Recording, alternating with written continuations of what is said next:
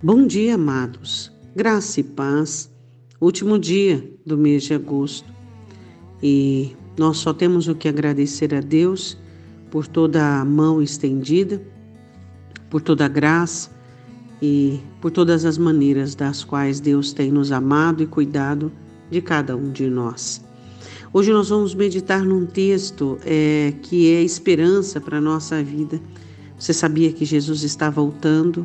Tudo está, eu digo está voltando porque tudo está sendo é, preparado de uma maneira muito minuciosa e as coisas estão partindo para o final e as coisas acontecendo uma atrás da outra.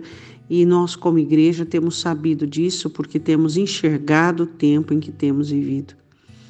Em 1 Tessalonicenses, capítulo 4, versículo de número 16, o apóstolo Paulo diz assim: Porque o mesmo Senhor descerá do céu com alarido e com voz de arcanjo, e com a trombeta de Deus, os que morreram em Cristo ressuscitarão primeiro. O apóstolo Paulo está falando sobre a volta do Senhor Jesus. É, os verdadeiros crentes que confiam no Senhor, eles não se perdem por meio do desespero desta terra e nem se envolvem com as coisas que tendem a impressionar nesta terra. O coração deles, de uma forma muito assertiva estão capturados ao céu. E eles anelam o céu e esperam pelo céu e procuram o céu com todas as suas forças. Nós sabemos que a nossa vida aqui é de pouca duração. A Escritura diz que vivemos até 80 e depois dos 80 é só enfado e cansaço. E nós temos visto isso. Mas que bom que você já pôde viver os seus anos, sejam eles os 20, os 30, os 50, os 60 e assim por diante. E eu tenho certeza que em todos esses anos você tem aprendido uma grande lição. Que cada dia que passa, que cada Natal, que cada Ano Novo, tão esperado, cada aniversário tão esperado, você percebe que você está se aproximando da sua eternidade. Todos nós, por exemplo, hoje, no final do dia será um dia menos, mais perto da nossa eternidade. E todos nós precisamos entender de uma forma muito inteligente e absoluta que a vida é um meio e uma maneira da qual vamos fazer escolhas. Com quem você escolhe passar a sua eternidade? Onde você tem escolhido passar a sua eternidade?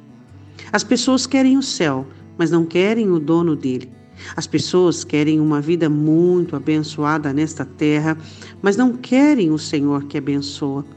É muito interessante as escolhas que algumas pessoas fazem por quererem resultado, mas não quererem o processo. Querer o resultado, mas não querer aquele que oficia toda a situação. Eu gostaria muito que você entendesse sobre a necessidade da sua opção por Jesus Cristo, da sua escolha por Jesus Cristo em amá-lo, querê-lo, estar perto dele, dedicar-se a ele, derramar-se a ele e esperar a sua volta. Não permita que Satanás, de forma alguma, venha dispersar você do arrebatamento da igreja. Por quê?